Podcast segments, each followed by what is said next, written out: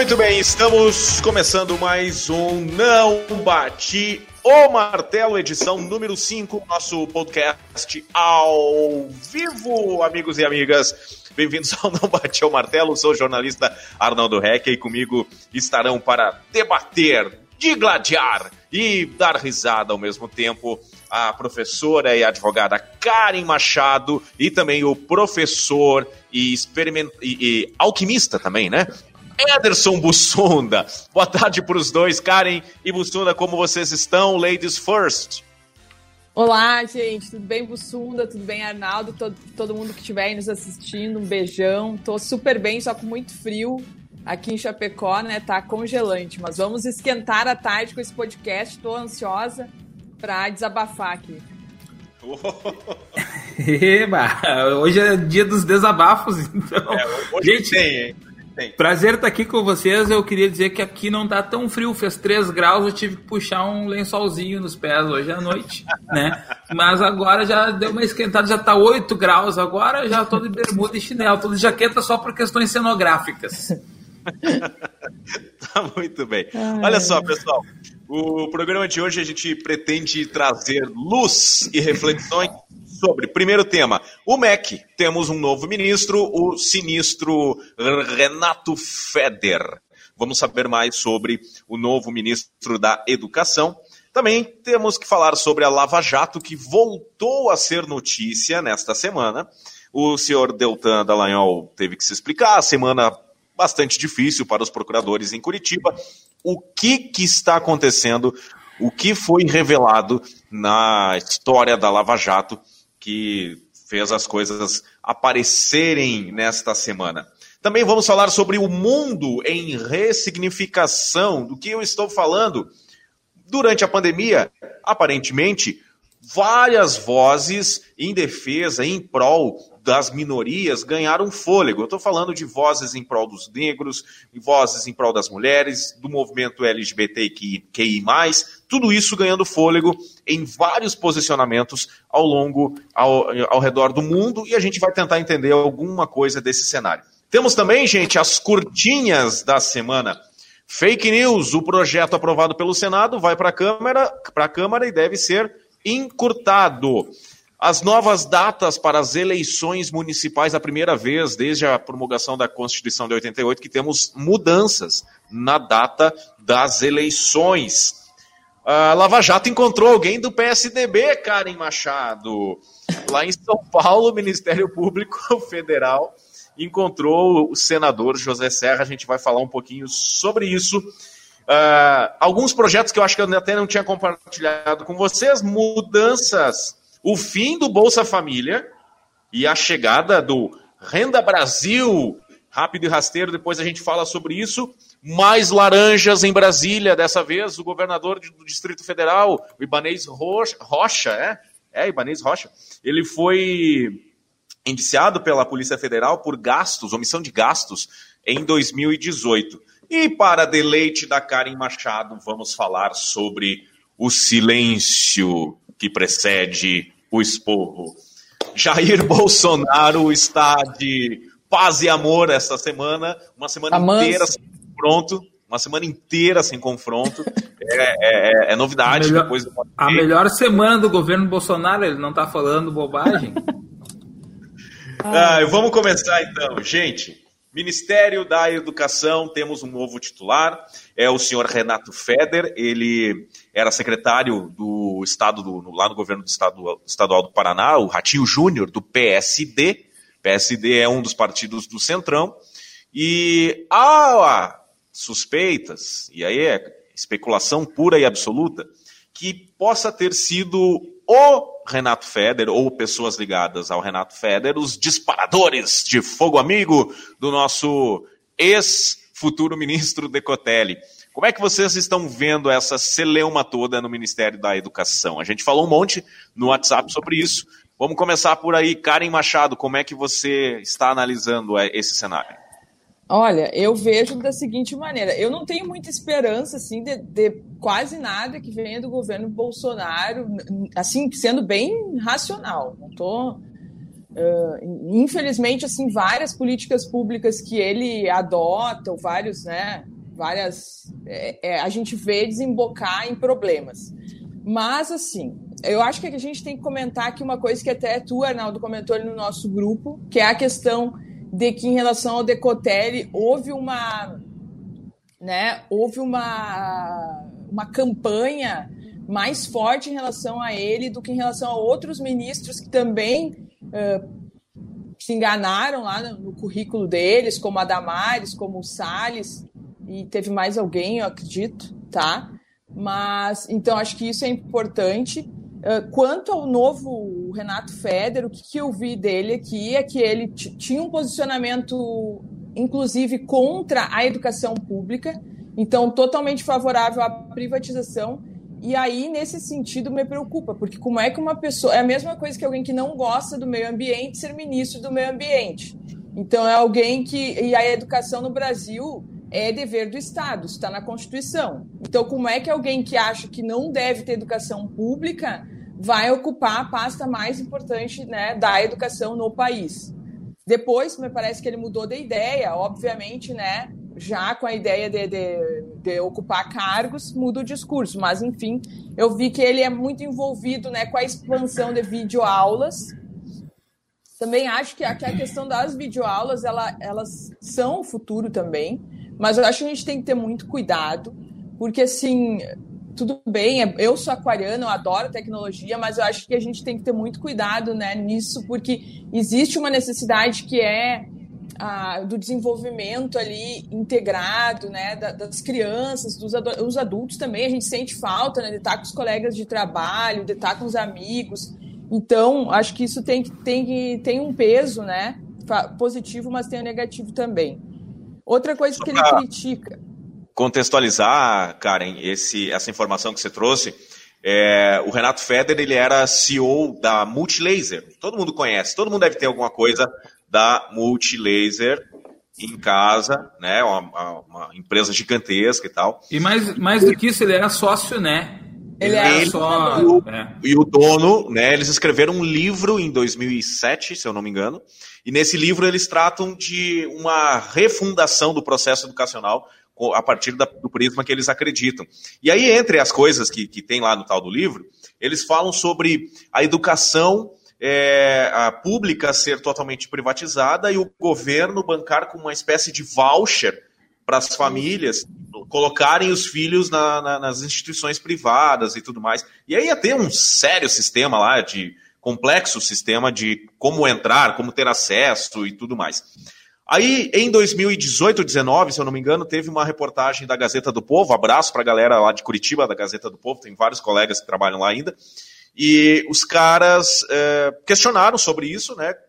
Logo quando ele foi indicado para entrar no secretariado do Ratinho Júnior, e ele disse que mudou de opinião, que não é isso. Ele, depois que ele experimentou a realidade, ele viu que a coisa era um pouquinho diferente e tudo mais não vejo nenhum problema as pessoas mudarem de opinião. Eu só Sim. fico com receio, né, quando você publiciza uma ideia e em 10 anos você muda radicalmente aquela ideia. É perigoso. Mas é, ele disse que mudou de ideia. Esse é, é o Renato Federer.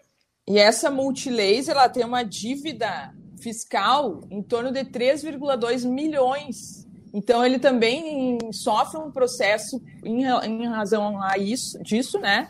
E outra coisa que eu vi também é que ele critica a burocracia, e aí, para completar a minha fala aqui, acho que é importante a gente pensar o seguinte: a burocracia, a gente vem, quando a gente estuda a, a administração pública, né, ela vem do modelo patrimonialista, depois ela passa por um modelo burocrático e hoje ela está na fase gerencial. Claro que se misturam né, as características, mas a fase patrimonialista é onde né, os recursos públicos se, se confundem com o privado e aí, que é a corrupção, né? E aí, por que, que surge a burocracia? Para combater a corrupção, né? A burocracia, ela visa os procedimentos, então, ah, tu precisa de dinheiro para tal coisa, então como que vai ser feito isso? Tem que ser feito isso, isso, isso, isso. Isso é a burocracia. Então, às vezes as pessoas falam muito mal da burocracia, mas na verdade a burocracia ela serve para evitar a corrupção. Ele faz uma crítica à burocracia e então assim a minha visão é, eu não sei, não estou muito otimista Né? Acho que, eu também acho que fizeram muita balbúrdia lá com o negócio do Decotelli,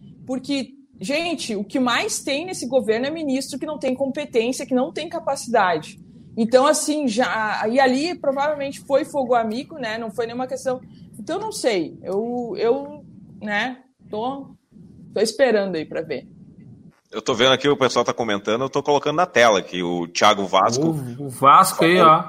O Vasco está prestando atenção. Que milagre, numa sexta-feira, uma e meia da tarde, o Vasco está atento a alguma coisa. A mãe e... dele tá fazendo almoço ainda. Deve ser e por aí, isso, deve. É, ele tá esperando. É, tá. E o Luiz Rodrigues, grande abraço para o Luiz Rodrigues, foi meu colega de colégio militar em 1900 e eu tinha cabelo, literalmente. E... Mas, olha, que... e a questão do Mac? Olha só, é o que eu queria falar do, do Feder. É, um, primeiro, um alívio só tem que verificar o, o, currículo verdadeiro, se ele foi sócio mesmo da, da Multilaser. De repente ele mentiu no currículo. É, o pessoal chegou e ele tem um mestrado na USP, né? Esse tá. É, é. Mas é, é, é, o seguinte, ó, algumas coisas sobre, sobre o Feder e sobre o Mac, tá? Uh, sobre o Feder é, ele nos últimos anos se dedicou à, à, educação. Então, lá em 2007, quando ele era defensor da, da privatização educacional, ele era um cara que não tinha essa intimidade. Ele é economista de formação e ele, por um viés de economista, ele defendia a privatização. Ele diz que agora, mais recentemente, desde 2017, ele se dedica primordialmente à educação. Ele está com a vida ganha, na verdade, né? Ele, ele é, tem, tem muito dinheiro, tem investimentos e, e, ele se dedicou, inclusive, trabalhando como voluntário da Secretaria de Educação, assessor voluntário do Alckmin, em São Paulo. Então ele foi como voluntário para lá. Então diz ele que tem esse interesse todo na educação. Agora daí estava trabalhando com o Ratinho Júnior, né, no Paraná. Só que de qualquer maneira ele, ele é, é um cara é, jovem, né, uh, que está jo jovem no campo da educação, efetivamente, né, e aquilo que eu tinha falado sobre o Decotelli também vale para ele. Talvez ele não vá fazer uh, discursos inflamados ou até discursos grosseiros como o Weintraub, mas ele não vai apresentar uma, uma grande inovação, né? Ele não vai trazer uma grande novidade, eu espero, de novo, como eu esperei do Decotelli, infelizmente, pena, né, que o, o Decotelli aparentemente ele é megalomaníaco, né, mitomaníaco, melhor dizendo, né, mitomaníaco, e, e uma pena porque eu, eu, eu, eu, esperava alguém que fosse, e, aí não importa o espectro, se é esquerda ou direita, mas alguém que tenha alguma sensatez, e talvez eu espere do Feder isso, mas eu espero sensatez, porém não espero inovações, não espero. Já, já teve uma, uma, uma, associação de universidades do Brasil que pediu para ele, olha, a gente quer que tu que tu se dedique, que tu olhe com atenção para a questão da democratização do ensino, etc. Só que hoje em dia, gente, falar em democratizar é uma coisa muito vaga. Porque tem, tem gente que acredita que democratizar esse sistema de voucher, alguns liberais acreditam que é democratização de ensino. O Estado perdeu o controle e repassar verbas para empresas e tudo mais. E, e, e eu não sei, a, a, até eu queria fazer um adendo na fala da Karen, aproveitando. A Karen falou ah, que eles são contra a burocracia, a burocracia para combater a corrupção. Vou, vou dar um ponto histórico. O Getúlio Vargas, no Brasil, criou em 1932 o, o DASP, departamento, não, um pouquinho mais, 37 eu acho, o Departamento de Administração do Serviço Público. Para quê? Para burocratizar, mas para quê? Para combater o coronelismo, para combater essas trocas de favor. Então, como a Karen falou, a burocracia ela é necessária. Inverteu-se a lógica do discurso que parece que a burocracia é a corrupção a burocracia foi criada e todos, todos os sistemas, e aí inclui o sistema educacional, justamente para tentar dar uma ordem, dar uma organização na coisa. Então, quem vier criticando o sistema e quiser só repassar verbas e voucher, na minha percepção de, de Estado, de, de políticas de inclusão e tudo mais, está errado.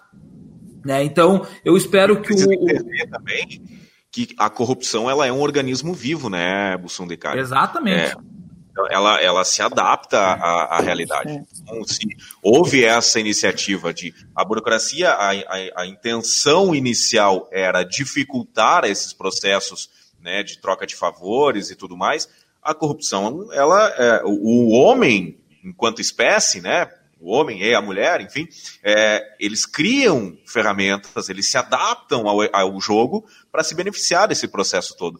Então, claro, é fácil colar mesmo na burocracia. Aliás, é, é a leitura bem simplista e bem superficial, né? A burocracia é, me preocupa... ela, ela serve para isso. Mas tem essa reflexão aí que ela precisa ser dada também. O que me preocupa, gente, é assim, ó, é, porque às vezes a gente fala alguma coisa aqui e as pessoas hoje com essa dualidade que tem, às vezes interpretam, podem interpretar errado, mas até eu vou explicar. Eu, assim, ó, o que, que me preocupa? Uma pessoa que não vê na educação pública algo incrível, algo que, que, né, que pode ser. E aí vamos pensar assim em termos de Brasil, porque eu, meu filho, vai à escola particular.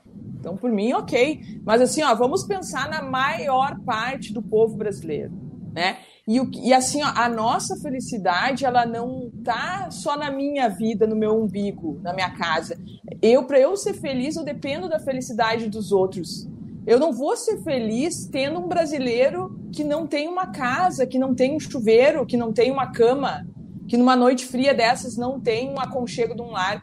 Então, assim, ó, eu acho que a gente precisa raciocinar dessa maneira. Porque, e outra coisa, mesmo que não seja por, por empatia, mas se, se, se houver essa desigualdade acentuada, que a gente deu um pequeno passo para frente, agora deu dez para trás, o que, que vai se refletir isso? Na violência. Vai ter mais assalto, vai ter mais homicídio, vai ter mais. Entende? Então, ah, e aí a gente coloca uma pessoa ali que é um mega empresário, né? E aí que não vê na educação pública algo que, que fascina ele como é que, que o que, que, ele vai fazer pelo ensino público? E aí o que, que vão ser das pessoas? O que, que vão, né? Então eu, eu não sei, me preocupa nesse sentido, assim. Eu, eu só queria, Arnaldo, ainda fazer uma, uma colocação bem breve pro, pro Renato Feder. É, ele tem um desafio urgente agora, que é tranquilizar esses milhões de alunos que estão inscritos no Enem, né? O MEC fez, foi até dia 30 consulta, uh, ah, para ver o que, que, que, os alunos queriam sugestão. Primeiro que era uma consulta, não era uma votação, não, era, não tinha peso de decisão. 20% dos alunos inscritos para fazer o Enem votaram apenas. Desses 20%, metade queriam maio, ou seja, só 10% dos inscritos no Enem afirmam que querem fazer o Enem em maio. O que, que o MEC anunciou agora?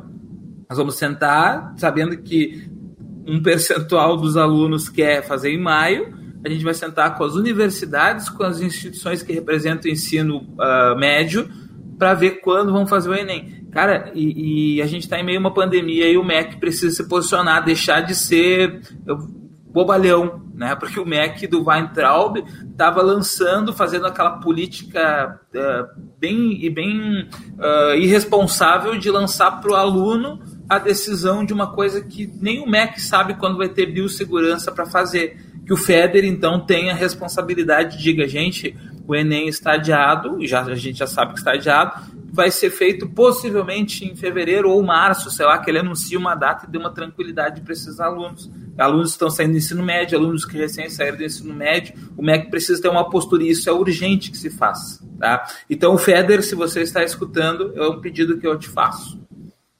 Tá, tá dado o recado, né? E para o senhor novo ministro da Educação, Renato Feder. Eu faço votos, sinceramente, eu faço votos que dê certo. É, é, eu, a gente já conversou em outro, em outro programa. É, é a educação ela não é prioridade no Brasil.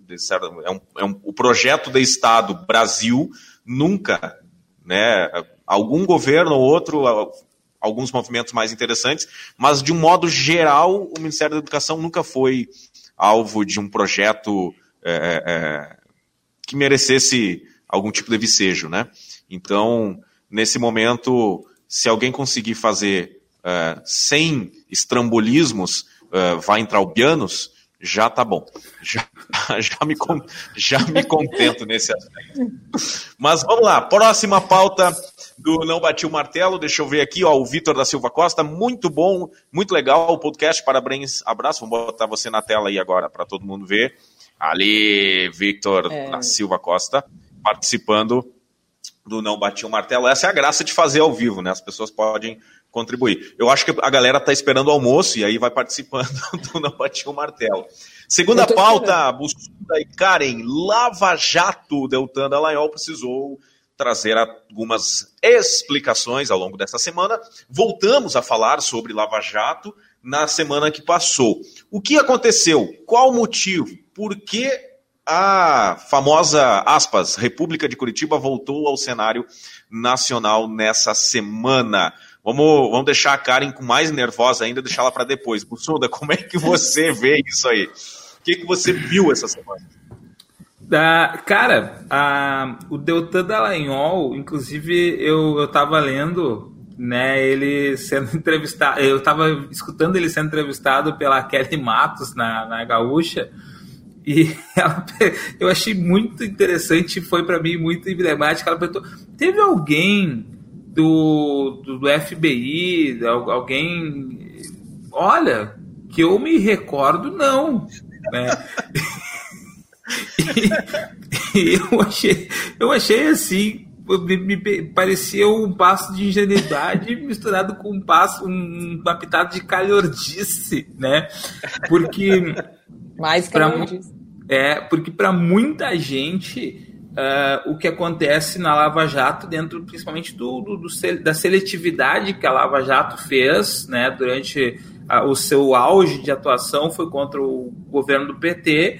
Uh, simplesmente esqueceram de outros e, e, parece que tu, eu vi que tu colocou lá para os extras, mas a inclusão do, do, José Serra, o vizinho, né? O vizinho, ele estava na lista do Odebrecht como vizinho. É, é uma tentativa posterior de legitimar, sob certa medida, essa operação que atacou um só grupo, né? E, e, e, olha só, de forma alguma eu nunca defendi o PT e as ações que qualquer partido possa fazer no sentido da corrupção.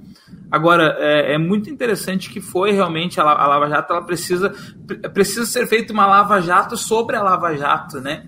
para que a gente tenha essa, essa, essa percepção de como que um, um, juiz e um desembargador combinando tudo, né, atuando uh, na, no ataque e na defesa ao mesmo tempo e, e, forjando provas, como que eles conduziram isso tudo uh, dentro de um, de um cenário que, que colocou a democracia brasileira em xeque, né? Porque a nossa democracia está num período dos mais frágeis, porque tudo foi, foi transformado em, em corrupção de um partido naquele instante.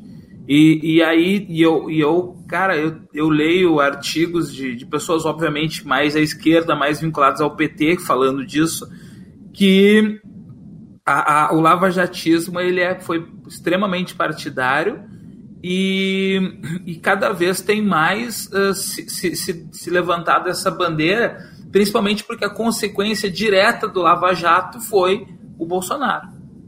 E tal, talvez, talvez não fosse a, a, a, o objetivo naquele instante lá, né? Talvez não fosse, mas a gente vive e, e gente não é falar assim, ó, não é criticar o Bolsonaro, é criticar a, a estrutura democrática que é colocada em xeque a partir disso porque o Bolsonaro é sim, é visto pelo mundo inteiro, não é, não é, não sou eu aqui, professor Bussunda um professor lá não sei da onde lá que está criticando é o mundo o mundo enxerga Bolsonaro desde a sua desde a sua campanha até a, a, os seus atos agora nesse ano que passou que ele teve atritos com o Macron da o Macron da França por causa das questões da Amazônia né? Até o seu aliado Trump diz que o Bolsonaro uh, lida muito mal com a crise do Covid. Então a gente vive uma ameaça democrática assim que só 15% dos brasileiros não enxergam que a gente vive essa ameaça democrática, né? Que são os 15 que estão arraigados ainda no bolsonarismo. Mas isso tudo é fruto de uma, uma condução, uma investigação conduzida de forma unilateral, né? De uma, de um, por um viés apenas, que é a Lava Jato. E aí a, o, o que a gente precisa, a gente não vai mudar o que passou. Não tem como mudar agora. Agora, se a gente não refletir sobre ela, sobre como que ela andou, e se a gente não conseguir uh, expor à sociedade que ela não é que ela foi um erro, mas ela, ela foi uma investigação que deveria ser feita, deveria ser conduzida, mas é, é, ela nas suas conclusões ela foi um erro. Tá? E aí a gente tem que investigar isso, tem, tem que se, se averiguar. A imprensa tem papel fundamental, né? Agora, se, a imprensa que, que, que fomentou o antipetismo, principalmente a, a, a, a, grande mídia, aquilo que o Paulo Henrique Amorim, nosso saudoso Paulo Henrique Amorim, chamava de o PIG, o Partido da Imprensa Golpista, que é como ele, ele se referia a alguns conglomerados como a Globo, que inclusive hoje sofre com o bolsonarismo, né? Alguns conglomerados eles abraçaram a Lava Jato, abraçaram tudo isso e, e, e, e nos, nos, entregaram um Brasil que é surreal, que a gente já falou isso em outros momentos. Tu tá no Brasil de 2015, tu nunca vai imaginar o Brasil em 2020, né? E o que que tem Sim. entre 2015 e 2020? Tem o Lava Jato, tem o processo de impeachment, tem a ascensão de Bolsonaro. Então tá, são coisas todas vinculadas aí. Deixa, deixa eu passar a bola para Karen aí, porque o tempo nos aperta depois. O Vamos, Karen, qual, qual o seu parecer aí a respeito dessa retomada da, do noticiário para Lava Jato? Eu fico ouvindo o Bussunda e fica, minha mente fica fervilhando aqui, porque é tanta coisa para pensar, né? Por exemplo, eu também, a minha fala, muitas vezes as pessoas confundem. Ah, tá defendendo o PT. Não é isso. Eu, por mim, pode condenar Lula, pode condenar, se tiverem né, provas, enfim, pode condenar. Para mim, o problema é não, é não investigar com a mesma veemência os outros partidos. E aí é criar um monstro, um inimigo comum. Foi colocado lá o PT como um inimigo comum, e, e aí sacramentaram o PT. Por quê? Porque é um partido que representa grande parte da população e que tinha grandes chances de ganhar as eleições. O Lula estava em primeiro lugar nas pesquisas, né? Então, e aí vocês podem ver, eu sou advogada, tem processo meu em juizado que não tramita, na, que é um procedimento mais célere, que não tramita na mesma rapidez que tramitou o processo do Lula em três instâncias. Então é uma coisa que a gente precisa, não adianta a gente querer tapar o sol com a peneira, né? E aí, ó, eu peguei aqui um dado do Tribunal Superior Eleitoral de 2016, dos, dos partidos com mais pessoas uh, incluídos na, na, ficha, na lei da ficha, da ficha limpa lá, né? Em primeiro lugar, PMDB com 93, depois PSDB, PSD, PR, PSB, PP, PDT e em sétimo o PT com 42. Então vejam o, PT que em sétimo, mas as pessoas só lembram do PT e do Lula. Tanto que, né, é, é, virou assim, é, é, a única resposta que, as, que os bolsonaristas têm é e o PT, e o Lula, e não sei, e a Venezuela, e Cuba. É, é, é só isso que eles têm de argumento. Então, no que tange ali ao o que eu quero destacar aqui sobre o FBI, o Dallagnol, o Lava Jato, além disso que eu falei, é que eu fiz um paralelo com o que aconteceu lá no, em 1964, quando houve a tomada de poder pelos militares né, contra o, Jan, o Jango, né, o Jânio Quadros. E, e aí, gente, muito semelhante. Se a gente for estudar, talvez o Bussunda ali possa contribuir também. Mas eu até vi um documentário agora que é o dia que durou 21 anos. E muito eu vi bom. outros documentários, vários documentários, e assim, ó, é, houve uma, uma influência direta dos Estados Unidos na tomada do poder pelos militares no Brasil em 64. E diga-se de passagem, não foram só civis que foram uh, perseguidos, os militares que se posicionaram a favor do Brasil e a favor da Constituição Federal da República Brasileira foram caçados, foram perseguidos, foram mortos, foram torturados, foram colocados em porões e navios. Então, assim, isso que me causa estranheza, porque aí eles estão. Uh, as pessoas favoráveis aos Estados Unidos, aos interesses norte-americanos, porque o que, que acontece? Os Estados Unidos, ali o Kennedy e depois o Johnson, os presidentes, eles tinham medo do desenvolvimento do Brasil. Eles, eles disseram assim: ah, o Brasil não vai ser uma nova Cuba, ele vai ser uma nova China. Ou seja, eles tinham medo que o Brasil crescesse demais. E aí, qual que é o problema? Os Estados Unidos ele quer ter o Brasil a seu comando. E aí, assim, ó, e, e hoje a gente vê isso no governo Bolsonaro, ele, ele prestando continência à bandeira norte-americana, exaltando Trump, né? E o Dallagnol, na Lava Jato, em contrapartida, né, ou paralelamente nessa análise, em contato com o FBI direto, sem passar pelo Ministério da Justiça, né? Que é, um, que é uma questão legal. Então, assim, Poxa, será que a gente tem. E eu, eu sinceramente, eu antes respeitava mais a, a Lava Jato do que hoje, porque eu tenho amigos procuradores da República, eu tenho. O meu irmão é procurador do trabalho, que é do Ministério Público da União também. Então, tem pessoas que eu conheço que são de alto nível, né? Mas, assim, hoje, sinceramente, eu acho que tem que ter uma Lava Jato da Lava Jato mesmo, como o Bussunda falou. Quero só... agradecer aqui, só, só fazer menção, já coloquei na tela ah. ali os comentários do, do William César Bocalon, né? Ah, tá e, e, uma frase dele me, me chamou a atenção, que a Lava Jato não, ela deve crescer e ganhar poder e não ser criticada dessa forma. É, mais ou menos é a minha opinião sobre isso. Né? Eu acho que a Lava Jato ela pode ter mais é, é, ações, ela pode crescer, ela pode ganhar mais estofo, mas nada, nada na democracia pode ficar à margem da crítica. Nada pode ficar sem uma reflexão, sem um apontamento, sem uma ponderação. Aí a minha opinião a respeito disso, já que vocês dois já trouxeram as de vocês, é, eu penso o seguinte, ó, é, a Lava Jato ela foi um marco importantíssimo para a história política, isso é inegável.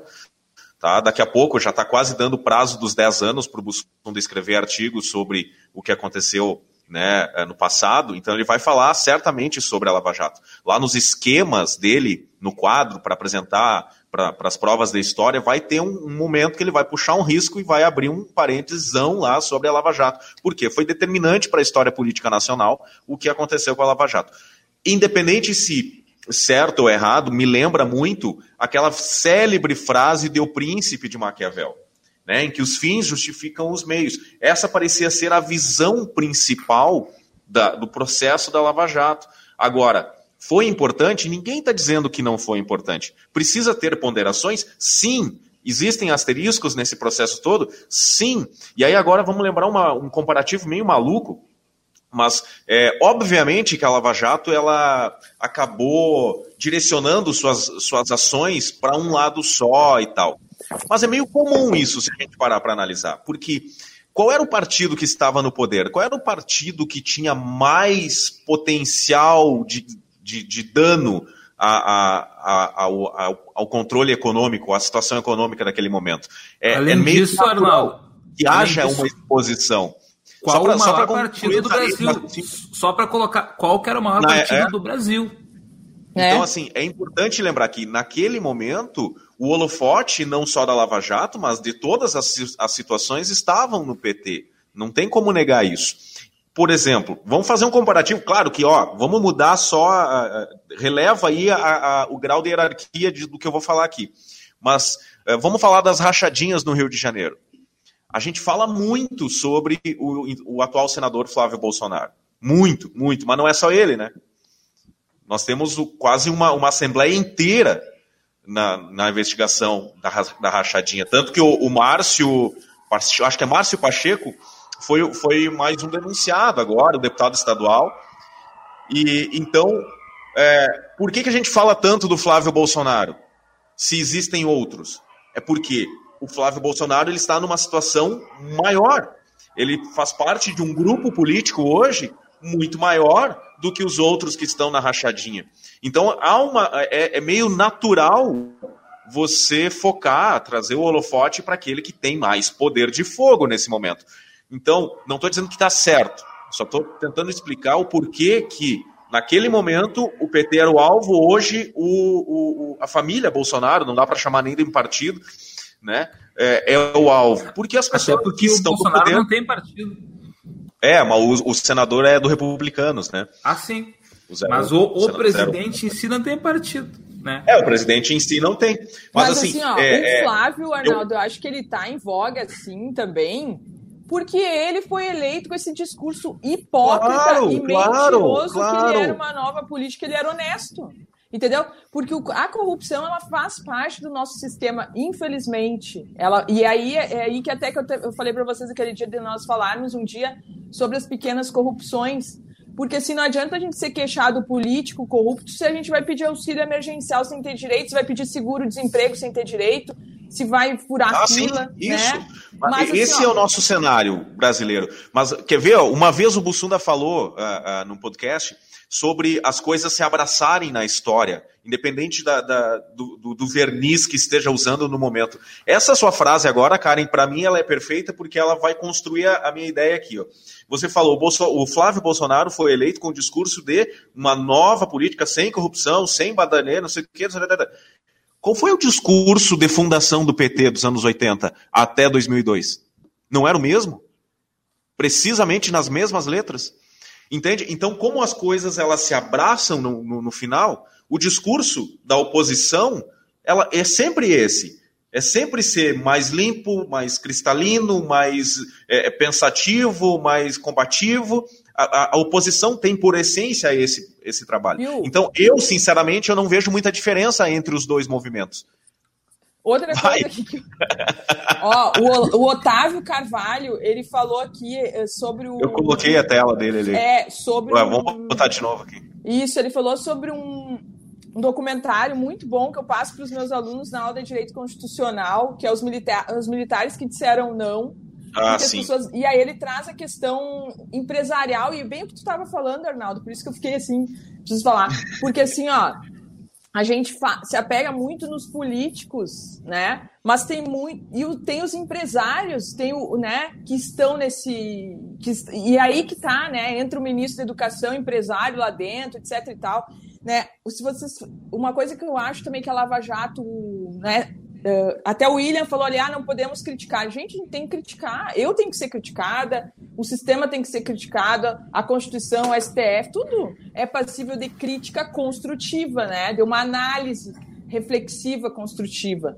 Então, uh, assim, ó, a Lava Jato, por exemplo, ela, ao meu ver, deveria combater CPF e não CNPJ. Se vocês analisarem, a Odebrecht, ela se espalhou do Brasil pelo mundo inteiro, ela tinha mais de 200 mil funcionários, hoje tem, se eu não estou enganada, 20 mil, ou seja, né, quebraram a Odebrecht, e assim, era uma empresa importante para a economia brasileira, uh, pelo ponto de vista, de vários pontos de vista, inclusive dos trabalhadores, né, mas, por exemplo, assim, ah, é, tá, tá, tá, tá envolvido na corrupção. Combata a corrupção, cobre o que, que, a, que, que ele pegou ali, pega e de volta. Existem mecanismos para fazer isso pela lei, mas não destrua a empresa. Né? A Petrobras, peguem a Petrobras. Sabe qual foi o problema do Brasil? O problema do Brasil foi o pré-sal. Que o, pré, o, Brasil, assim, ó, quando foi visto que ele ia despontar, o Brasil estava posicionado na sexta potência econômica mundial. E vocês entenderam que tem algo por trás dessa, desse discurso de combate à corrupção. E às vezes a gente não se dá por conta disso. Então, assim, ó, e eu vou dizer para vocês, para mim tem muito dedo aí dos Estados Unidos. Isso não é uma ilusão. Isso tem provas, tem documentos, tem, tem, tem ofícios né, do, dos presidentes para cá. E agora, nessa questão do FBI, eu não sei, eu não vi documentos ainda mas em 64 tinha. E é óbvio, o Brasil é o maior país da América Latina. O Brasil é o país que tem mais, um dos que tem mais água doce do mundo. É um país que tem uma biodiversidade que eu não sei se tem em outro lugar igual. Então, se assim, a gente tem muita muita potência mesmo, né? Muita capacidade, muito potencial, muito na verdade. potencial.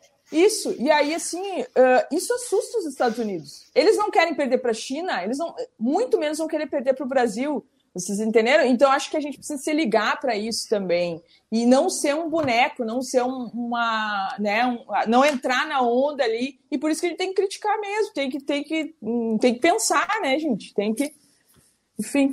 Fechando o nosso tempo dessa pauta, Bussunda tem um, uns 30 Contribuições em 30 segundos, é. Eu só queria primeiro para o William dizer: William, eh, a gente criticou a Lava Jato, como o Arnaldo falou, tem que ser criticado. A gente não diz que tem que acabar. Por isso eu falei Lava Jato da Lava Jato, para ela transparecer cada vez mais, para que ela se torne realmente algo que faça justiça.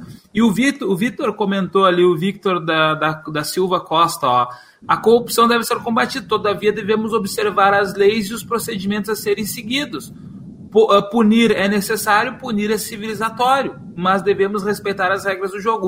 O Vitor é advogado, cara, ele é da, da tua área, meu, meu ex-aluno querido aí. Que legal. E, e, é isso, a gente tem que. A, a Lava Jato ela transgrediu em alguns momentos, né, com, com, com o que era a lei, o que deveria ser o, o procedimento ideal da coisa. Uh, só mais uma coisinha, o Otávio ainda comentou ali, ó. Eu queria só ampliar o conceito para que a gente entenda a, a, a loucura ele comentou ah, que o, o a, a ditadura empresarial militar, a ditadura ah. empresarial. Não, eu já estou falando do Otávio lá, ó. Que o, o Vitor ah. falou um negócio que eu falava em sala de aula ali que eu não quero falar agora, tá? É... tá bom. Pode ser perguntado, Que, tá que ele eu sabemos, é. Eu já, já falo, já falo. Mas o, o, o Otávio falou assim: a ditadura empresarial militar. Eu, eu lembrei do, do professor Júlio Quevedo, da UFSM, meu, foi meu orientador de, de mestrado também o professor Júlio, ele sempre falou isso da ditadura militar. A ditadura civil, militar, empresarial, midiática, né? Porque ela não fugiu desses. Ela não é só militar, ela tem grupos civis, tem grupos empresariais e a mídia né, pesando forte. Ah. Então, a, a, o papel da mídia é muito importante, inclusive na, na, condução, como foi, por exemplo, na, na, na Lava Jato. É. Né? E, e, e, o que a Karen falou, uh, o, os Estados Unidos estavam apoiando o golpe em 64. Sabe quando é que a gente teve certeza disso? 2006. Quer dizer, de 64, só em 2006 foram é, abertos os arquivos da CIA. E que o Kennedy queria um golpe militar no Brasil faz cinco anos, no máximo, que descobriram, que achavam que o Kennedy, não, que o Kennedy defendia a legalidade. O Kennedy, há cinco anos, abriram documentos, não me lembro exatamente que ano, mas faz uns cinco anos, e disseram, ó, oh, a gente quer, vão ter que derrubar o João Goulart. Né? Então, sempre, esses interesses demoram para ser revelados. Não desprezem o que a Karen falou. Tem interesses externos sobre o Brasil? Tem. Agora, a quando vai ser revelado? Daqui uns 40 anos. Mas demora, mas será revelado e talvez a Karen tenha razão. Eu tenho quase certeza que ela tem. Os interesses. Interesses. Obscuro. Saudades. Ah, sobre a mídia. Viu? Ah. Sobre a mídia, inclusive, os Estados Unidos financiava vários governadores nessa época, mandava dinheiro para eles fazerem uma campanha contra o João, João Goulart e também para a mídia. Também mandavam dinheiro para a mídia para fazer isso aí que o Bussunda acabou de falar. Vamos, posso ir para a terceira parte? Ou vocês querem Vamos. falar mais? a terceira sobre esse esse mundo em ressignificação? Como é que vocês estão vendo? Porque é, é, a cada dia que passa, a gente vê um movimento, ou uma manifestação, ou alguma ação é, dos grupos que a gente é, acostumou-se a chamar de minoritários. Então, óbvio que desde o evento da tragédia George Floyd, a gente tem falado mais sobre vidas negras importam, vozes negras importam, mas nessa mesma toada, a gente tem percebido uma, um levante eh, de, de é, reflexão ou de percepção também dos movimentos feministas e do movimento LGBTQI. Agora acertei. E como é que vocês estão vendo tudo isso? Karen, te dá essa chance. Começa. Olha, eu fico feliz por ter movimento, por, por ter uma visibilidade maior, claro. Né? Eu sou professora de direitos humanos, de direito constitucional, então o que, que é a democracia? Né? A democracia é, é o convívio dos diferentes. Então, que tem necessidades diferentes. Uma coisa que é importante a gente entender, assim, talvez uma coisa não seja uma necessidade minha, mas tem outra pessoa que precisa, que nem eu falei, o meu colégio, o meu filho vai numa escola particular, mas e, e, a pessoa que não consegue pagar, né? Ah, se eu tiver que pagar um médico 350 reais, eu vou ter dinheiro, talvez eu tenha, mas será que 90% dos brasileiros vão ter? Então, eu acho que diante de um cenário que assim, ó, não tem, gente. É, o que, que, tem que pensar? Assim, ah, tem que ter cota para negro, tem que ter cota para LGBT ou não. Qual, como, como que a gente vai ter essa resposta? Existe discriminação contra eles, sim ou não? Sim. São, são fatos. O Brasil é o país que mais mata as pessoas da comunidade LGBT que mais. Alguns colocam como LGBTQIA+, né? Então, por quê? É, eu já me perdi, assim. É, Nossa, na verdade estudar... tem, tem mais de 20 palavras que podem ser incluídas. É. Eu prefiro falar LGBT+, né? É, e... dá para ser. Dá para ser resumido LGBT+. Não, tá errado, então. Não, não, tá errado. Porque assim, ó, isso aí tá dentro do estudo de gênero. E o gênero, pessoal, se a gente pegar assim, ó, o, o homem, existe o homem mais masculinizado e o homem mais afeminado, por exemplo, né? Então existe uma série de variações que ele é homem, ele é hétero, por exemplo. Mesma coisa a mulher, mas aí tem mais a questão do transgênero, né? Tem a questão do, do homoafetivo, tem, tem a questão da pessoa assexuada, tem a, o intersexual, tem o, queer o queer. queer. Então, assim, ó, isso tem muita variação de gênero, tá? Então, só falando do LGBT. Mulher é, uma, é, é um grupo vulnerável? Óbvio. A mulher ganha, em média, 30% a menos que um homem no mercado de trabalho. Se pegar um homem branco e uma mulher branca. Se pegar um homem branco e uma mulher negra, dá até 70% de diferença. Por exemplo, delegados regionais, vocês veem mulher, presidentes da República, o Brasil teve 46, só uma foi mulher e ainda foi impeachmentada, né? E ali tem muito de machismo também. É, eu ia então, comentar, por mais, por mais que queiram dizer que foi só por questão de pedalada e por causa do partido, tem o discurso machista estrutural por trás do impeachment da Dilma. Não, não, gente, não adianta pedalada. teimar. É. pedalada, então, gente. A, a, a minha, pedalada, a, a, minha reflexão que eu quero provocar para vocês é, é, é, é mais nessa linha de como que a gente consegue mudar? Porque os fatos todos, é, a gente já a, a, gente sabe, a gente não, não ignora a existência disso. Né? A gente sabe, por exemplo, super factual, que negros estão morrendo mais de Covid do que brancos. Tá? A gente sabe disso. É estatística. Não adianta eu querer brigar contra números, né? É de uma, de uma ignorância consentida eu brigar com os números. Tem gente que gosta de brigar com números. Mas eu quero, eu quero trazer para vocês, por exemplo, assim, ó, eu vi uma postagem é, é, nessa semana que me, me chamou a atenção. Esse tipo de movimento. Que aí tem uma. São pequenos cards. E aí fala, deixa eu ver se eu consigo mostrar para vocês aqui, ó, na câmera. Aí, ali, ó. Esse tipo de card que fala: não sou machista, mas meu amigo acusado de estupro jamais faria isso. Não sou machista, mas tem coisa que é serviço de homem. Não sou machista, mas mulher não sabe sobre política. Eu não sou machista, mas para mim é obrigação de mulher cuidar da casa. Não sou machista, mas mulher não entende de economia. E assim nós temos vários cards que são Imagina frases... se ele assumisse que é machista, hein, Arnaldo? Exato. Então, assim, são várias frases que a gente percebe que elas existem e muitas vezes nós mesmos, inclusive mulheres, aceitamos esse tipo de coisa. Né? Porque está estrutural, essa é a palavrinha mágica, ela está estrutural. Assim serve a questão do racismo, como nós debatemos no fechado, Uh, e, a, e, a, Karen uh, citou a questão do Decotelli. O Decotelli tem um problema que eu até mencionei, talvez ele precisa de uma, precise de uma boa terapeuta. O, o Bussunda trouxe lá, ele é mitomaníaco. Mas mesmo assim, ele cometeu um erro que me parece está sendo comum no governo, não só nesse. A própria ex-presidente citada aqui, Dilma Rousseff, as duas formações dela de mestrado e doutorado da Unicamp foram refutadas pela própria universidade quando a Piauí, a revista Piauí, em 2009, foi, foi consultar. Então, assim, é, há um aparente problema desse processo de, é, vamos chamar assim, botar o whey no currículo, né? os, os currículos com whey protein. E só que eu só vi o Decotelli e a pesquisadora lá, a, a, a Félix, né? A Joana Dark, Joana Dark Félix, os ambos negros, foram destruídos pela sociedade, pela mídia. Os alvos dos memes, né? Os memes eram viraram, viraram meme. E Dark. Tá? Selo Harvard de legitimidade, selo Decotelli de, de confirmação e não sei o que. Beleza? Por que, que a gente não tem um da Dilma? Por que, que a gente não tem um do Salles, que é, falou que tinha um mestrado em Yale e não tem? Depois ele disse que a culpa era do assessor de imprensa. Por que, e... que a gente não fala do Sérgio Moro, que está sendo acusado de plágio na dissertação também? Tá? Ah, não, foi um, um lapso, diz ele.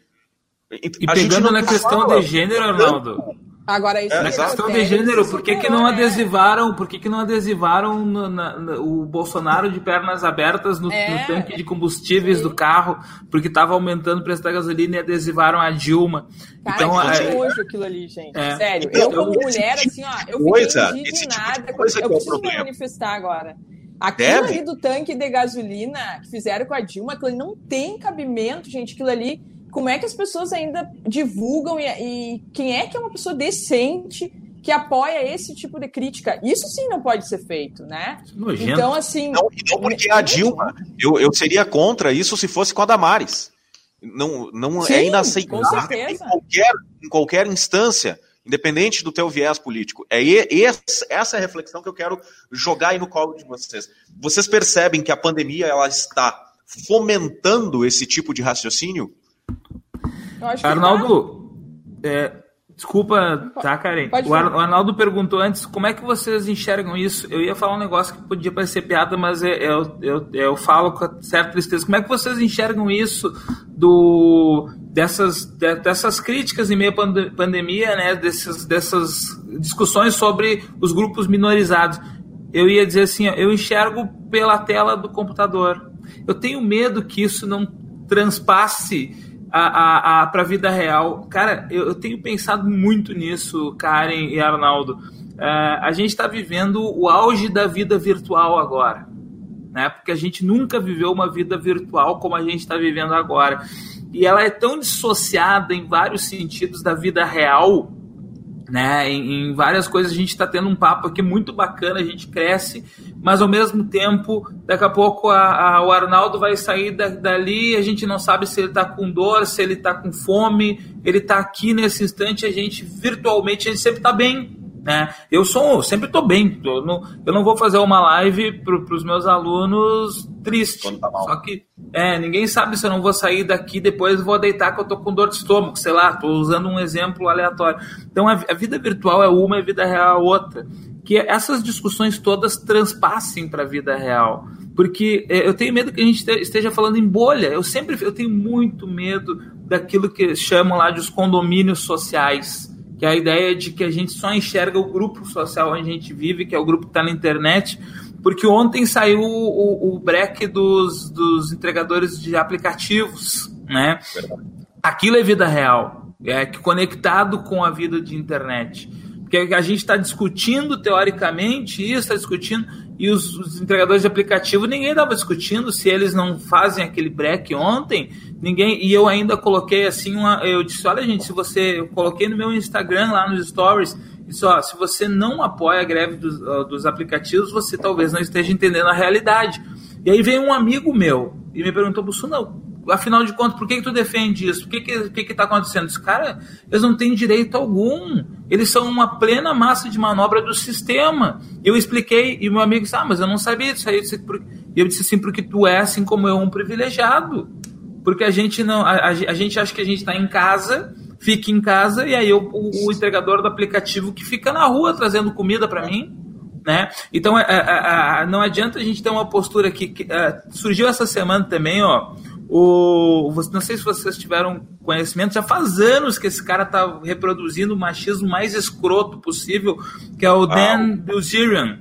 Sim, é, vi, eu que ninguém, ninguém sabe exatamente quem é esse cara. Ele é uma celebridade de internet que posta foto com mulheres de biquíni, colocou lá, tem uma, uma mulher uh, de quatro com uma garrafa de champanhe em cima e ele bebendo, coisas absurdas assim. O, o Dan Bilzerian cresceu nas redes sociais depois que aumentou, a, começou a crítica a ele. Então, é, houve um movimento para cancelar, né, o termo da é, moda é cancelar ele nas redes é. sociais. Partiu aqui do Brasil esse, esse movimento, ele deu uma resposta mais dura, dizendo é, dane-se, né? Não vou dizer a, a palavra que ele usou. É, é. Dane-se as feministas brasileiras, se vocês se sentiram ofendidos. E ele teve um crescimento gigantesco após isso. E aí re, remonta aquilo que nós falávamos no outro programa, né? De que essas pessoas elas existem, elas só estão precisando mostrar a sua face mais terrível. Né? Então, olha, é complicado. Aqui no Brasil, recentemente, começaram a dar muito ibope para uma pessoa que falava grosserias, ela virou presidente. É. Então, é, é eu tenho medo, né? Entendeu? É, eu, acho, eu acho que essas discussões elas são todas válidas, é, mas a gente tem que tomar muito cuidado, porque às vezes elas se tornam de nicho, se tornam é, radicais num nicho, mas a sociedade elas não são bem comunicadas e elas não são bem levadas e elas podem ser mal interpretadas, né? É, é, a gente precisa, gente, nós precisamos mais do que nunca de uma função pedagógica, explicar para as pessoas, que nem eu falei ontem. Eu estava defendendo a, a, a break, o break dos aplicativos, que eles chamaram assim, o break, né? E, e eu expliquei para um amigo que ele não teve entendimento. Eu disse, cara, é que eles não têm direito, não tem isso, não tem aquilo. Porque às vezes a gente só grita contra algo sem explicar exatamente aquilo. Né? É, é, é, que nem eu já vejo muitas vezes mulheres dizendo, ah, não preciso do feminismo, mas elas não entendem a importância histórica do feminismo. Elas acham que o mundo nasceu assim, que a mulher já nasceu podendo votar, que a mulher já nasceu podendo se divorciar, que a mulher já nasceu podendo ser proprietária de coisas, e não é assim. Então, a, às vezes, a gente precisa de uma função pedagógica para explicar para a maioria como que a situação está assim. As pessoas, eh, as pessoas têm uma facilidade, eu sempre falei isso, de, de criticar o que está longe no tempo e no espaço. É fácil para nós criticarmos o que está acontecendo lá no Oriente Médio. Ai, como a mulher é maltratada no Oriente Médio tem que usar burca. Ou, ai, como a mulher sofria no início do século XX, ela era obrigada a casar com um homem que o pai escolhia. Mas a gente perde muitas vezes o, o, o, processo de criticar o tempo e o espaço onde a gente está, e dentro disso, se não é bem explicado às vezes, é, gera só essas reações contrárias. Bussunda, é. olha só Oi. isso que tu está falando, a gente critica o holocausto, né? Mas tem dificuldade de enxergar o que está acontecendo hoje, que tem coisas que são muito semelhantes, né? E que podem desembocar na morte de milhões de pessoas também. E, só para concluir essa, essa aí, antes da gente ir para as curtinhas, é, é, eu conversei com, com psicólogos, conversei com, com esses, é, é, cara, coach de desenvolvimento pessoal e tudo mais. E, e, ao longo dos tempos eu tenho feito uma reflexão muito em função da paternidade. Eu sou pai de menina, e isso fez com que eu ressignificasse alguns, algumas coisas. E, e a primeira coisa que, que eu sugiro para as pessoas que não entendem do que, que a gente está falando agora é o seguinte: é, é olhar para dentro, olhar para você e perceber que esses sistemas todos estão na gente desde sempre. Então, assim, o racismo, ele está comigo. Eu tenho as minhas doses de racismo que estão comigo desde a minha, da minha infância. E eu preciso aceitar que eu tenho isso e reprojetar como eu vou me manifestar a respeito disso. Como que eu vou perceber o quão mal, o quão danoso é esse meu pensamento, esse meu comportamento, porque eu cresci numa sociedade racista e eu sou branco. Assim vale para o machismo. Eu tenho que entender isso. Eu sou homem. E existe uma estrutura em que coloca o homem num degrau diferenciado do degrau da mulher. E isso, às vezes, se, se, se transparece para gente numa brincadeira, numa fala, num dia a dia, nas coisas comuns. Tá? Então a gente precisa parar de fingir que esse problema não é comigo, que esse problema não está na minha família, está comigo, está na frente do espelho quando eu levanto para escovar o dente. Ali está o racismo, ali está a homofobia, ali está o machismo. A gente tem, todos nós temos em graus um pouco maior ou não. As mulheres também têm. O, o, o gay também tem, o, o negro também tem.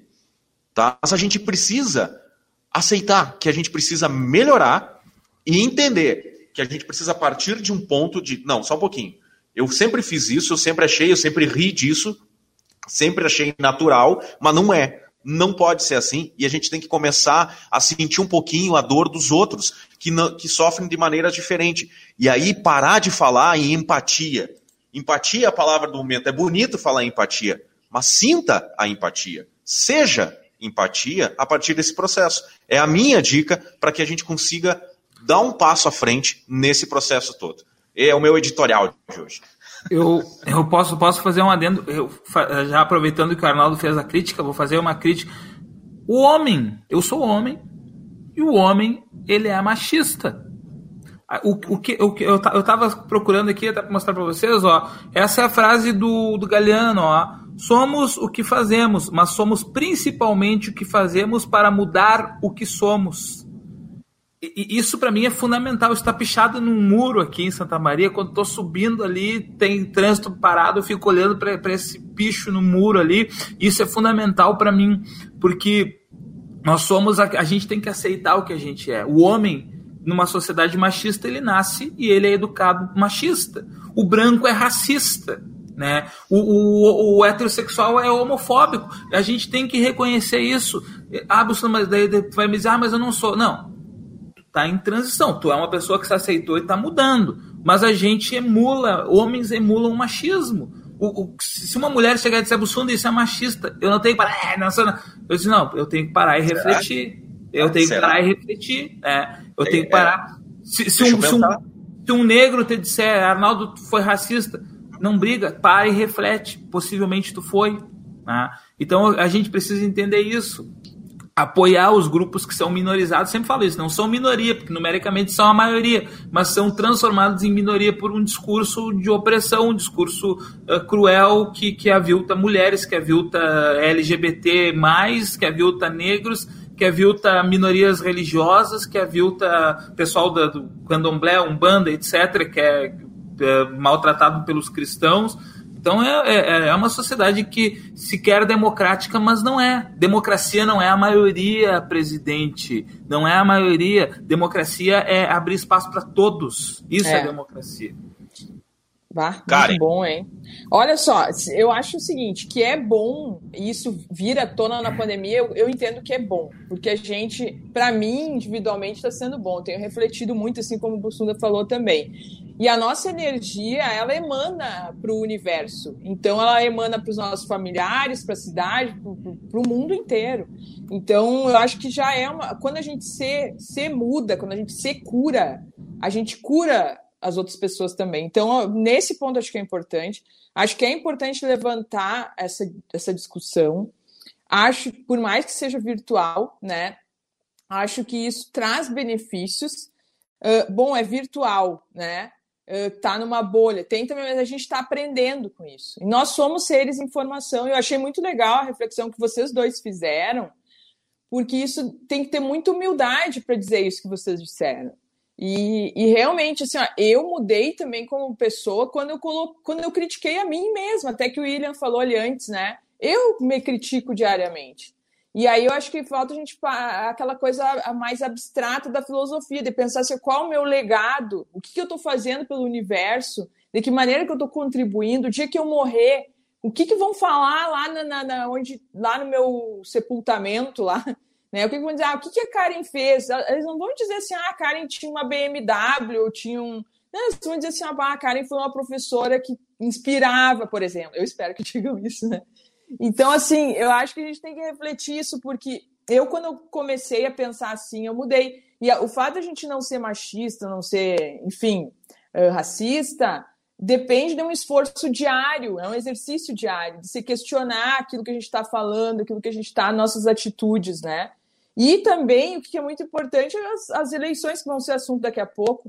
Né? A gente vai ter eleições esse ano, daqui dois anos de novo, e essas pessoas elas têm uma representatividade. Então é muito importante pensar, né? investigar, entender o que, que aquela pessoa fez, o que, que ela faz, não votar por protesto, né? votar por isso. Não, tem que votar em alguém que tem algo de bom para trazer e também pensar em se candidatar, pensar em participar dos conselhos municipais, pensar em participar, é, editar uma, uma lei, né? Porque existem leis de iniciativa popular que o próprio cidadão pode editar. Uh, enfim, são pequenas atitudes que a gente vai fazendo e que a gente vai modificando. Né? Eu vejo assim, os políticos, principalmente deputados federais, senadores e presidente, eles têm uma influência muito grande sobre todo o país. Então, a gente falou ali das bolhas, né? Então, eles, tá, eles são muito importantes para a gente mudar isso que a gente está falando aqui, né? É isso que eu queria contribuir. Beleza, beleza. Agora, uh, gente, o tempo, né? O tempo ele, ele nos mata, é, literalmente. É, fechamos as três principais pautas do, do, do, programa. Eu vou, vou fazer aqui as, as, nossas curtinhas e aí vocês em 10 segundos arrematem, tá? É, vamos lá, fake news, o projeto de lei no, aprovado no Senado deve ser picoteado e encurtado na, na Câmara. Como é que vocês uh, pensam a respeito de, desse projeto na Câmara? O que, que vai acontecer com ele? Karen. Ah, eu acho que eu acho que ali vai ter um pouco de enfrentamento, né? Porque tem muitos deputados ali que vai, não, não, não sei muito bem o que vai acontecer ali. Eu, eu acho que ainda vai dar pano para manga esse projeto de lei. Acho que ele não, não vai passar direto. Posso estar enganada, né? Mas acho que não vai passar direto agora e para acho que vai ter mais debate sobre isso. Bussunda. Eu concordo com o que a Karen falou e acho que a gente precisa, enquanto sociedade civil, ficar observando e dar um jeito que alguma coisa, pelo menos, seja aprovada sobre o combate às fake news. Talvez ele não passe na íntegra, mas a gente precisa tomar cuidado e não precisa entender que qualquer tipo de vigilância é uma vigilância Estado contra cidadão. A gente precisa também se proteger dessa onda de fake news que a gente tem. Eu, eu, sinceramente, eu acho o projeto um pouco estrambólico para a necessidade. Ele não, não é esse o projeto. Precisa um projeto, precisa alguma situação, mas acho que não é esse. É, segunda rapidinha, novas datas para as eleições municipais. Nós temos uma mudança de data de pleito pela primeira vez na história desde 88. Elas, as eleições passam para o dia 15 de novembro, o primeiro turno, e 29 de novembro, o segundo turno. É óbvio que isso foi feito em função da pandemia. Como é que vocês veem essa mudança? Bussunda. Eu acho que extremamente necessária essa mudança e mesmo assim ainda a gente vai ter que ter alterações estruturais porque ninguém garante que lá em novembro a gente tenha segurança para aglomeração, né, no sentido de, de votação. Talvez a gente vá ter que ter uma ampliação dos locais de votação, vai ter que ampliar os horários de votação mas extremamente necessário em meio à pandemia. Até, até cheguei a ver gente da área do direito mesmo defendendo que não tivesse eleição uh, nesse ano. Eu, eu, também sou favorável, acho que foi uma medida importante. Tem que ter eleições, né? Não tem como. Mas, de alguma maneira, eu acho que tem que ter, mas achei que foi boa a, a prorrogação até pela mesma linha de raciocínio do Enem, né? Enfim, mas acho que dando esse, esse tempo aí, dá tempo da, da, de se reestruturar, de se reorganizar, né? Mas eu achei favorável.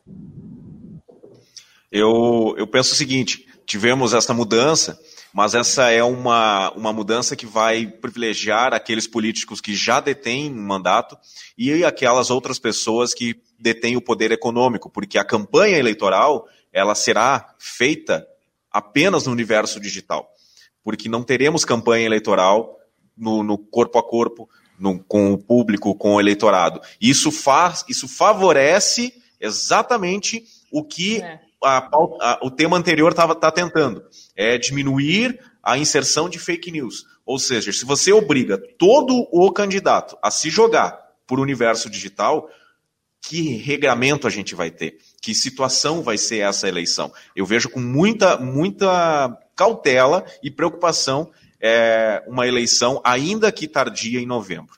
Né? Mas, enfim, vamos lá. Mudança de comportamento de Bolsonaro.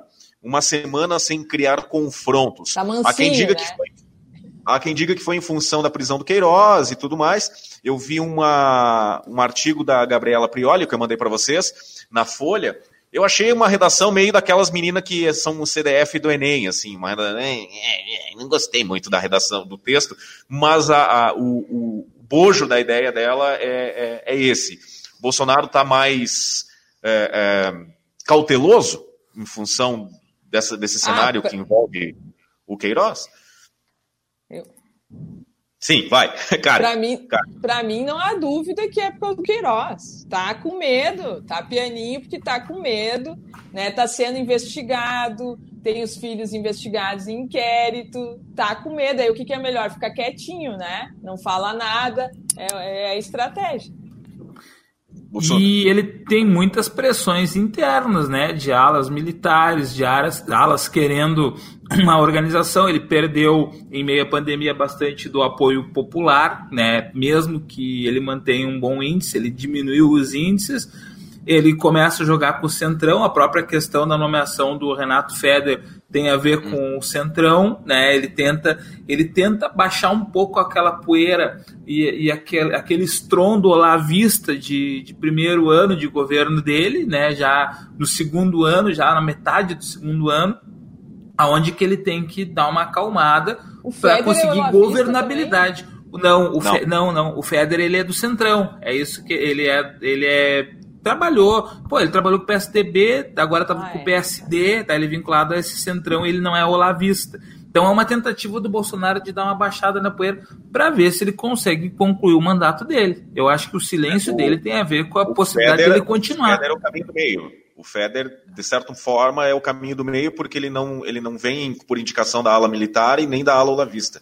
Ele caminha entre as duas, assim. Para o bolsonarismo, é uma, é uma... ele é centro para o bolsonarismo ele é centro. É, exatamente.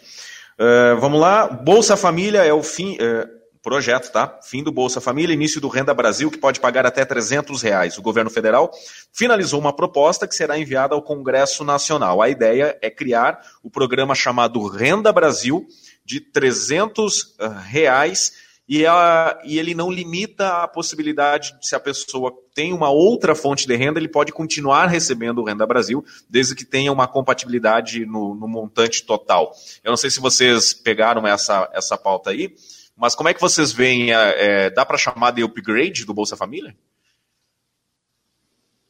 Não, eu vou ter que estudar melhor isso aí para falar com mais propriedade. Eu vejo assim, ó, muda ali para ficar com a marca dele, entendeu? Uh, não sei. Não. O Bolsa Família é uma coisa que dá um programa inteiro, é um programa incrível, Bolsa Família. Então tem que ver o que, que eles vão mudar. O Bolsa Família no orçamento ele é isso aqui, ó. Ele não impacta quase nada. E o que tem de que reverte para o governo é incrível, porque primeiro as mulheres fazem o Papa Nicolau, então evita todo aquele tratamento com o SUS que gasta um monte os, os filhos têm que fazer vacina, o que evita também, né? A, a prevenção ela sempre é mais barata no que tange a saúde. Uh, então, o Bolsa Família eu conheço com mais propriedade. Esse programa eu ainda não conheço, mas assim, a vinda do Bolsonaro com certeza é para tirar dos pobres, é para ferrar com alguém. Não é uma coisa, não é bondade ali, não tem. Olha, eu falo sem medo isso aí. Ali ele vai querer mudar para tirar, para lascar com a vida de alguém. Assim como, assim como a Karen, eu penso que eu, eu preciso estudar. Eu conheço muito preliminar, pre, preliminarmente né, o, esse, esse programa, é, até porque ele está em fase de construção também né, e de, de, de montagem. Agora, penso, diferente da Karen, que ele pode sim ser esse upgrade, e, principalmente se ele mantiver os pré-requisitos básicos do Bolsa Família, que é a obriga obrigação de colocar na escola, de, a obrigação de, de fazer exames médicos, de fazer uh, vacinação infantil ele, ele vai mais de acordo, inclusive, com o próprio pensamento liberal universal. Tem liberais hoje que já defendem uma renda básica universal mantida pelos estados, né, pelo Estado-nação que a gente pode estar caminhando para isso. Aí o que o que tá, mas o Bolsonaro é bonzinho. Isso seria propaganda política eleitoreira também para ele reforçar junto a uma base dele dizendo que ele melhorou o Bolsa Família. Ele pode até melhorar, e alardear isso sem ter talvez um, um grande impacto no orçamento. Eu preciso de 30 segundos para falar bem rapidinho duas coisas. Vai, vai, Karen. Ó, Diga então. Primeira, a, ali o William falou que, o, que o, a iniciativa de lei popular é farsante. Mas assim, ó, eu vou, vou arriscar aqui dizer para ele que talvez ele esteja equivocado. Você sabe que a lei dos crimes hediondos, que é a lei 8072, ela foi alterada por uma lei que iniciou sendo uma lei de iniciativa popular, depois modificou e tal. Mas assim, eu acho que é um baita instrumento que dá poder para a população inovar o ordenamento. Então, como é que tu vai dizer? Isso, isso é uma coisa que contempla a democracia. Né? Agora, claro, o que eu acho, ele exige a subscrição de 1% do eleitorado nacional, que vai dar 1 milhão e 400 mil assinaturas, mais ou menos. Mas aí tu dizer que não é bom, aí não sei. Eu acho que as pessoas não conhecem e não utilizam. Acho que deveriam utilizar mais. É, e hoje, com o Facebook, com, enfim, com as redes sociais, é muito mais fácil a gente conseguir as assinaturas. Mas as leis municipais também, com 5% do eleitorado municipal, aí já fica mais fácil também. Pode inovar o ordenamento jurídico. Então, isso é muito importante. Tem a lei da ficha limpa também, começou por iniciativa popular, uh, lei sobre uh, habitações populares, tá? Então, é, um, é muito importante a lei de iniciativa popular. Nossa. Deu os 30 segundos, cara. Gente, muito obrigado. Fechamos aí mais uma edição do Não Bateu o Martelo. Faço questão aqui de, de relembrar as pessoas que participaram conosco: o William César, que foi citado agora no final, o Otávio Carvalho, o Victor da Silva, eh, a galera participou mesmo, o Thiago Vasconcelos, o Luiz Rodrigues, todos de algum modo engrandeceram aqui, a, a, contribuindo com algum pitaco. O Wagner Nunes, que mandou um abraço agora nos, nos 47 do segundo tempo. Muito obrigado pela participação de todos. É, Karen Bussunda, um grande abraço, um bom final de semana. Até a próxima edição de Não Bati o Martelo. Foi um prazer inenarrável é, esta última hora e quinze por aqui. Obrigada, Arnaldo. Obrigada, Bussunda. Beijão para todo mundo que nos acompanhou. Fiquei bem feliz. Um abraço para todos. Tiago Vasconcelos, se lembrar, se estiver escutando ainda, aquela encomenda que eu fiz para aquela tua empresa que tu traz de caminhão nas casas. Não esquece de mim. um abraço, é, bom final de é- semana. É, ele é leiteiro, ele é leiteiro das é, antigas. Leiteiro, é. Arte, leiteiro, Tchau, gente, faz leite artesanal. Leite artesanal. Valeu!